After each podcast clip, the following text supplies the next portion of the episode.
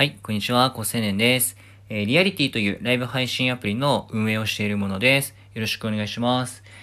えっとですね、ライブって今一番左側のところで見れるじゃないですか。ホーム画面の上の方に、まあ紫色っぽいタブがついてて、ライブが並んでます。で、縦に並んでいて、で、もっと見るみたいなタップをすると、えー縦にバーっと全部並びますよね。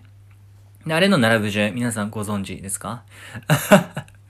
まあ、あの、ライブ配信をされるのであれば、ああいう並び順とかも、まあ、知っておいた方がいいと思うので、お話しするんですけど、まあ、あれはおそらく新着順ですね。下に行くほど古くて、上に行くほど新しいです。ちょっと最近だとどうなってるかわかんないけど、僕がまあ、今年の年始に確認したタイミングでは、おそらくその順だと思われます。予測ですよ、もちろん。で、えっと、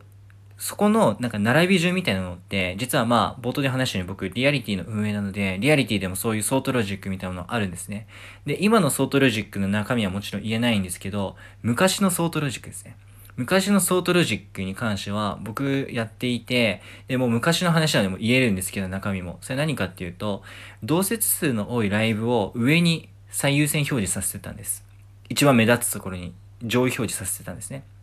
で、この理由を運営の立場からちょっと解説しようかなと思ってまして、まあ、それをヒントに、まあ、ライブ配信する側の、まあ、皆さんにとっても、あ、おそらくこういうことをすれば運営に好かれるんだなってことがわかると思うので、ソートロジックが一つの、まあ、例えというか事例としてお話しするんだけど、本質的には、なんか、プラットフォーム、まあ、運営に好かれるライブ配信ってこういうことだよっていうのがわかると思うので、そういうお話をしたいなと 思います。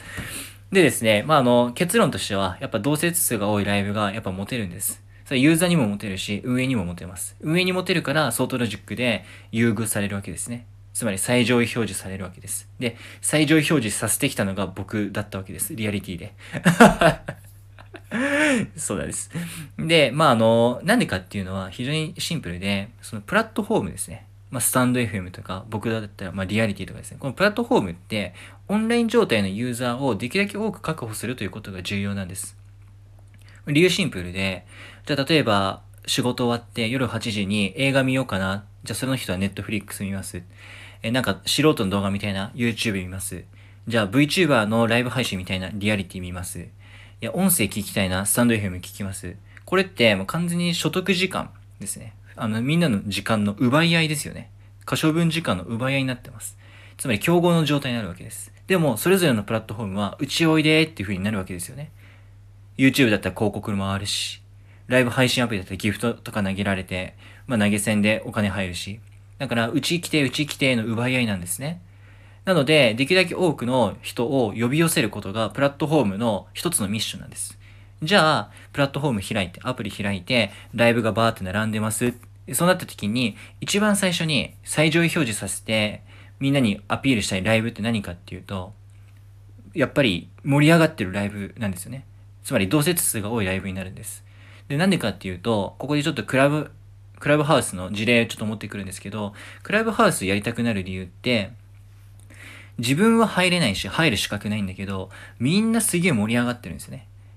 なんか部屋の中で10人20人ぐらいでみんなでうわキャッキャーとかやってる。でそれを外で見てる自分がうわ俺も仲間に入りたいなって思うじゃないですか。じゃあ道端歩いててじゃあなんか人だかりがバーって出てきた。え何何？どうしたの？ってなりません？それが渋谷のハチ公前だったらえ YouTuber が撮影してんのかなってなるじゃないですか。そういう風に人ってリアルタイム性で起きている人だかりにものすごく関心を持っちゃうんです、まあ、社会的動物だからそういう習性があるんですよね。それをバーチャルに置き換えるとライブの同説になりますよね。このライブ、むちゃ人集まってます。むちゃ盛り上がってますっていうのを最初に見せると、アプリ起動して、すぐ、まあ、タスキルするんじゃなくて、ライブに入って、話盛り上がって、お、じゃちょっと俺も配信しようかなってことが起きますよね。そういう風に、じゃあ配信始めたら、今度その人がお客さんを呼ぶようになるから、そういう風にプラットフォームって、どんどんどんどん活性化していくんです。だから、そのライブ配信の並べ方、まあ、ソートロジックって超重要なんです。まあ、ユーザーのファーストビューになるんで、そのソートロジックをリアリティで僕やっていて、まあ、最上位のとこに同接数が一番多いのを、まあ、並べてました。で、これは過去の話なんで言えるし、今のソートロジックはその限りではないので、まあ、あの、昔の話だからこうやって話せるんですけど、まあ、そのソートロジックを実際に運営としてやっていたので、すごくわかります。で、 stand.fm は、やっぱりまだ新着順になってると思うので、いつかまあ、ユーザー数、まあ、ライブ配信している数がもっと増えて、いつ開いても、まあ、常時40枠とか50枠とか開くようになったら、ソートロジックをちゃんとやった方がいいよねって話に絶対なっていくと思います。運営の方は絶対考えると思うので、そのタイミングぐらいになってきたら、え新着順じゃなくなる具体的には、え同説数が多い方が上になるとか、最上位表示されるとかっていう風に変わっていくと思います。アーカイブと、えっと、ライブ配信、今両方載ってるじゃないですか、ホーム画面に。その中でもライブ配信が上になってますよね。ってことは、運営にとってライブ配信の方が、えっと、プッシュしたい対象なんです。アーカイブよりもライブの方に来てほしいんです、みんな。運営の人たちはそう思ってるってことですね。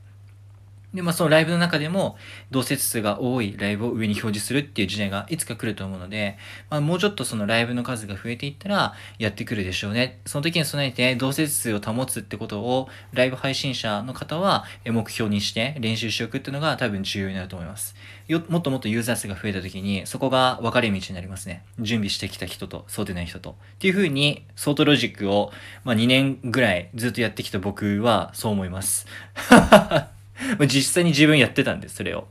はい、ということで、まあ、ちょっとあの、自分の本業で、まあ、言える話というか、まあ、運営の立場に立って、ライブ配信の裏話をちょっとしてみたので、まあ、こういうの興味ある方はぜひフォローしてみてください。じゃあまたね。